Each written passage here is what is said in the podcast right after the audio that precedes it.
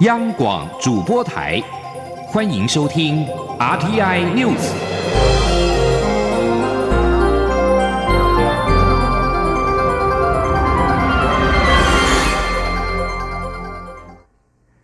各位好，我是李自立，欢迎收听这一节央广主播台提供给您的 RTI News。新闻一开始，我们首先来关心长荣的劳工罢工事件的最新发展。长荣空服员的罢工事件原先持续的十天，渴望在今天晚间顺利落幕。不料，桃园空服员职业工会在下午宣布开票结果之后，表示多数会员愿意接受资方长荣航空提出的零六二八方案后，前往桃园市劳动局跟长荣进行团体协约签署时，双方再度因为相关的罢工争议无法达成共识，在晚间将近九点。宣告破局，工会随后也宣布协商未果，继续罢工。长荣航空公司是在晚间近九点发出了协商破局的声明，因为工会坚持要求长荣航空撤回五月八号公司所发布的因应罢工危机的公告，和恢复参与罢工的工会员工的权益至罢工前的状态，并且不追究之前十八位擅离职守宣称罢工空服员的责任。但是长荣航空无法同意，致使无法签下协议，对此深表遗憾。长荣也指出，相信多数空服员都希望早日归队执勤，也呼吁工会不要再持续对空服员跟社会大众进行各种情绪的勒索，应该尊重空服员的自主意愿，尽速的将三宝归还给所有空服员。长荣航空随时欢迎参加罢工的空服员回来加入团队。空服员工会也指出。与资方的讨论到第一条不秋后算账的条款就触礁了，不满公司未提出不秋后算账的具体方案，在工会提出具体条文之后，公司也未予以回应，因此双方约定在七月二号再进行下一次的协商。第三十届金曲奖的得奖名单陆续的揭晓，流氓阿德、江慧仪荣登了台语歌王歌后的宝座。廖世贤西部摘下了最佳台语的专辑，其他奖项还包括了杨淑玉，也就是吉娜罐子摘下了最佳客语奖的首奖，而亚莱莫瑞获得了最佳原住民歌手奖、最佳原住民的专辑奖。二零一九第三十届金曲奖的星光大道稍早则是抢先登场，在晚间七点多颁奖典礼时揭开序幕。在今年，包括了蔡依林。S.H.E、五月天等参与表演或颁奖巨星都没有走上红毯，使得今年的星光大道明星味淡了一点。幸好有萧敬腾、陈奕迅撑场，而担任颁奖人的言承旭，则是在林志玲传出闪婚之后，首度公开亮相，成为媒体追逐的焦点。记者江昭伦的报道。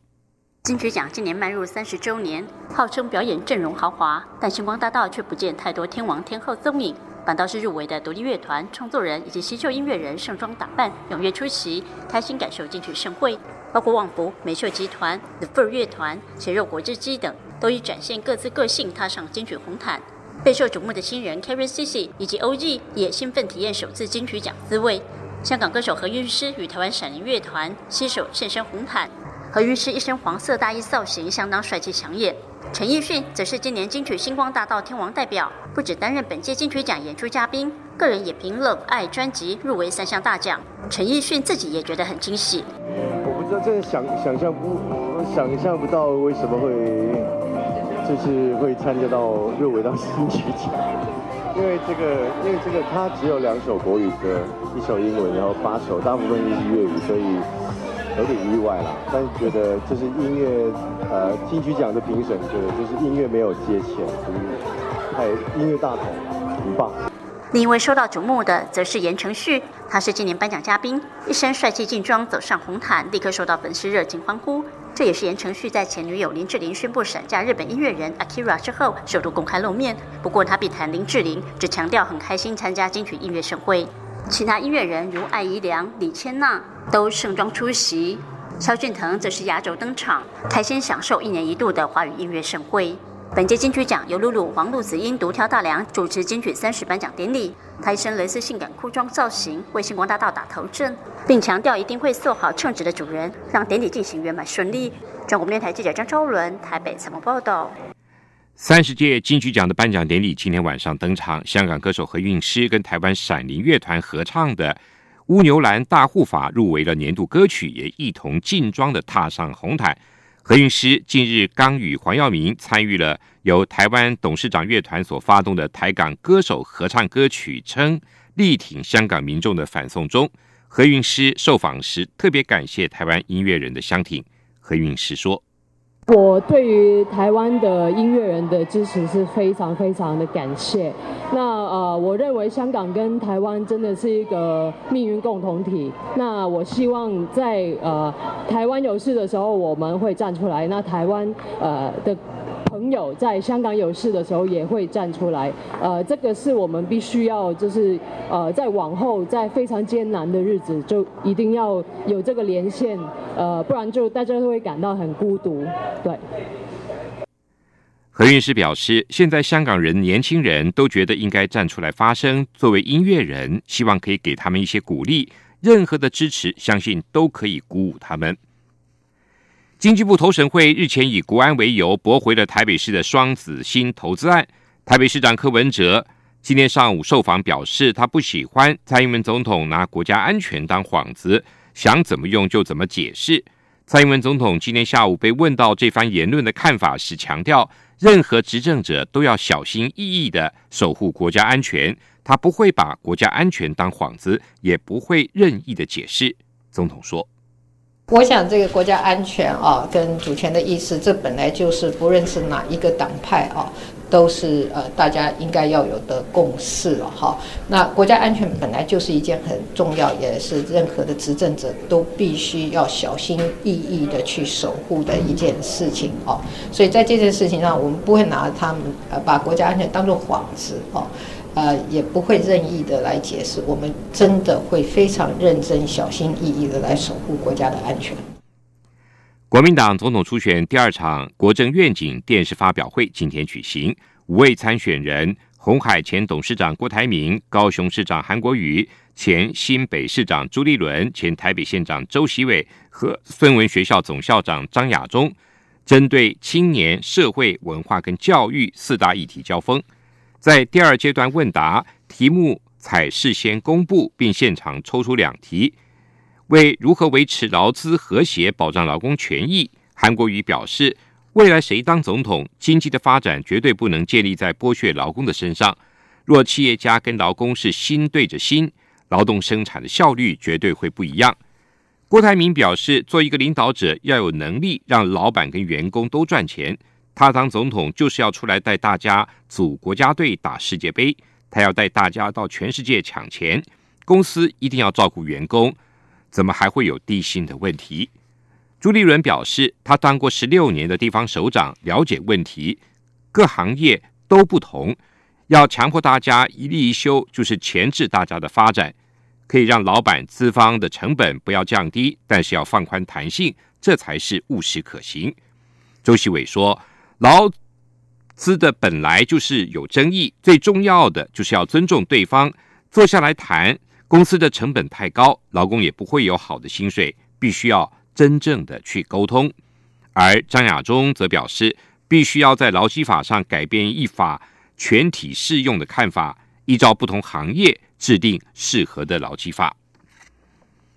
对于民间团体发动罢免高雄市长韩国瑜。行政院副院长陈其迈今天受访时表示，韩国瑜应该多留在高雄，顾好登革热疫情，不要坐在山看那一山。为了登上权力高峰，三天两头往外跑。他认为，如果韩国瑜将疫情顾好，市政做好，自然会得到高雄市民的支持。记者欧阳梦平的报道。多个民间团体在网络串联，发动罢免高雄市长韩国瑜的行动。行政院副院长陈其迈二十九号陪同蔡英文总统出席总统杯黑客松第二次工作坊后受访，被问到是否也加入联署。陈其迈表示，他不清楚这个活动，但认为韩国瑜应该要听进高雄市民的声音。他认为高雄市登革热疫情严峻，疫情还没有受到控制，韩国瑜应该多花点时间在防疫工作上，不要三天两头往外跑。他说：“他听说明天还要去新竹，还要造势，啊啊，坐这一山看那一山，啊啊，一天到晚，啊，这个在外面爬爬不到，啊，为了为了登上权力的高峰，然后讲这个。”市市民当然会觉得心里不是滋味了，啊，所以，我我想市长应该还是要多留在高雄，啊，把疫情顾好，这个比较重要。疫情顾得好，市政做得好，自然而然大家都会支持他嘛。陈其迈并指出，登革热最主要的传染源埃及斑纹大多在室内或住家附近，所以社区动员很重要。他已经告诉韩国瑜许多次，要全力进行社区动员，但现在高雄市政府似乎都在忙着选举。中央广播电台记者欧阳梦平在台北采访报道。继续就来关心登革热的疫情。登革热疫情延烧，卫生福利部疾病管制署今天宣布，台南市跟高雄市分别新增加一例本土登革热病例，高雄共有二十八例，其中台南是今年首例的病例，经过检验为登革热病毒的第二型，研判跟高雄市的群聚疫情无关。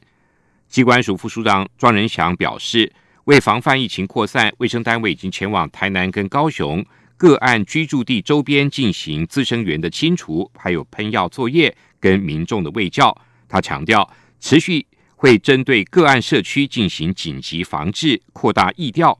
病媒蚊的监测跟疫情风险的评估等防治工作。美国总统川普今天在日本大阪二十国集团 G20 的高峰会的场边，跟中国国家主席习近平举行了川峰会，两人同意关税大战停火。美国不对中国加征新的关税，两国谈判人员继续举行谈判。川普在川习会后告诉记者，美国的企业可以出售设备给华为，不过是那些没有重大国家安全问题的设备。法新社报道，目前并不清楚川普的说法是否代表华府对华为的立场出现了实质的变化。美国担心华为设备可能会窃取美国的重要机密，不准华为购买敏感的美国技术，或是在美国市场营运。但是华为坚决否认华府的指控。针对媒体问到美国是否退出美日安保条约时，川普说完全没有打算退出，但认为美日安保条约不公平，条约一定要修订。另外，美国总统川普结束访日行程之后，今天也从日本飞到了驻韩美军乌山空军基地，展开在南韩的访问行程。访韩期间，川普能否在南北韩接壤的非军事区会晤北韩领导人金正恩，引发外界关注。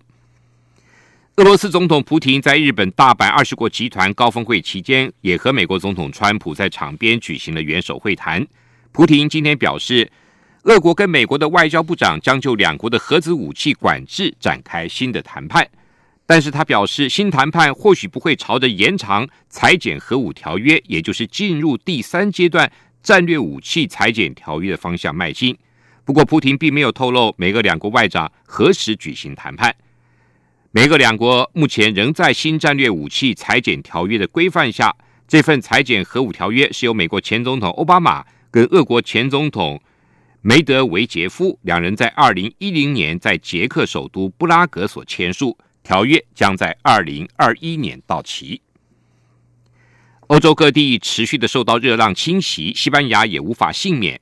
西班牙当局今天表示，在高温干燥的影响下，西国发生了森林野火危害，一起发生在东部加泰隆尼亚的森林野火，消防人员持续的追踪跟拼搏了将近七十二个小时之后，终于在今天获得控制。不过，消防人员表示，仍有小部分的残存野火还在有待扑灭。另外，紧急救难单位表示，二十八号傍晚发生的森林野火，至今已经蔓延燃烧了至少一千六百公顷的林地，扩大到马德里地区，迫使附近的村民紧急避难。还有一起野火发生在托雷多市附近的大约六十公里处，已经迫使二十二位村民避难，在强风吹袭下。空中洒水直升机协助地面消防人员的扑灭林火。欧洲各地目前都遭逢罕见的严重热浪的侵袭，特别是法国的部分地区的气温已经飙升到历史的新高纪录，突破了摄氏四十度高温。以上新闻由李自立